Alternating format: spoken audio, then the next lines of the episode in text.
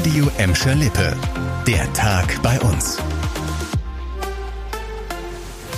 Mit Dirk Hübner, hallo zusammen. Nach den beiden Steinwürfen am Finke-Tunnel in Gelsenkirchen sind in den vergangenen Tagen wohl viele Autofahrer mit einem mulmigen Gefühl durch den Tunnel im Bur gefahren. Heute Mittag kam zum Glück diese Meldung von der Polizei.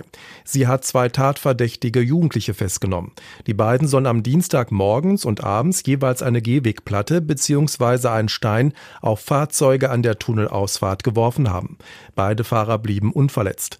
Nach Zeugenaussagen von Anwohnern konnte die Polizei noch am Dienstagabend die beiden Tatverdächtigen in einem Wohnhaus in Tatortnähe ausfindig machen.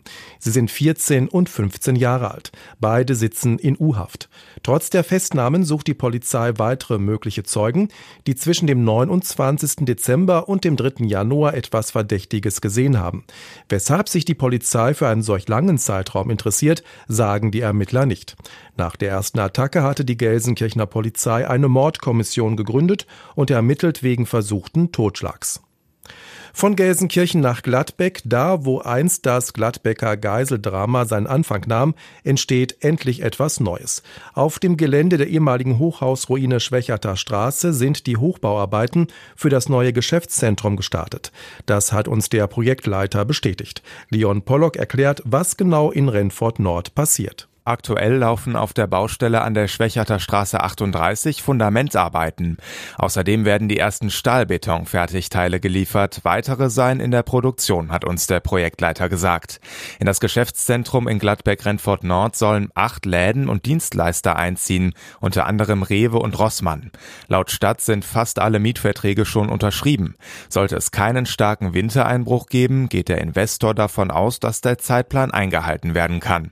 Demnach soll der Neubau im Herbst kommenden Jahres fertig sein. Schon Anfang vergangenen Jahres war die ehemalige Hochhausruine an der Schwächerter Straße zum größten Teil abgerissen worden. Das kommt echt nicht alle Tage vor. Der Blutspendedienst des Deutschen Roten Kreuzes bei uns schlägt Alarm und spricht von einer Notsituation. Aktuell würden auch in Gladbeck, Bottrop und Gelsenkirchen wegen der aktuellen Krankheitswelle massiv Blutspenden fehlen. Laut Daniel Beiser vom DAK gibt es aktuell kaum noch Vorräte an Blutspenden. Jetzt ist dieser Lagervorrat nicht mehr vorhanden. Also unsere Wunschvorstellung liegt bei fünf Tagen, die wir gerne auf Lager hätten, um eben auch für Krisensituationen vorbereitet zu sein. Aktuell können wir maximal mit einem Tag auf Lager versorgen. Das heißt, das, was am Abend an Blutspenden reingeht, ist am nächsten Morgen wieder leer. Sollte sich die Situation weiter zuspitzen, sei die Versorgung der Krankenhäuser laut DRK gefährdet. Laut dem Deutschen Roten Kreuz kann mit nur einer Blutspende bis zu drei kranken oder verletzten Menschen geholfen werden. Zum Schluss noch eine Meldung, die bestimmt viele Autofahrer unter euch interessieren wird. Das Risiko für Autofahrer in den großen Ruhrgebietsstädten geblitzt zu werden, ist in Gelsenkirchen am größten. Das zeigt eine neue Analyse der Kanzlei Goldenstein Rechtsanwälte. Demnach gibt es in Gelsenkirchen unter den sechs größten Revierstädten die meisten Blitzer pro 1000 Hektar Straßenfläche. Dahinter folgen Oberhausen und Dortmund. Insgesamt landet Gelsenkirchen unter den 40 größten Städten in Deutschland auf Platz 17. Gladbeck und Bottrop sind bei dem Ranking nicht dabei. Um die Blitzerdichte zu ermitteln, haben die Mitarbeiter der Kanzlei Daten verschiedener Verkehrs-Apps ausgewertet. Übrigens, das größte Risiko, geblitzt zu werden, gibt es laut der Analyse in Wuppertal.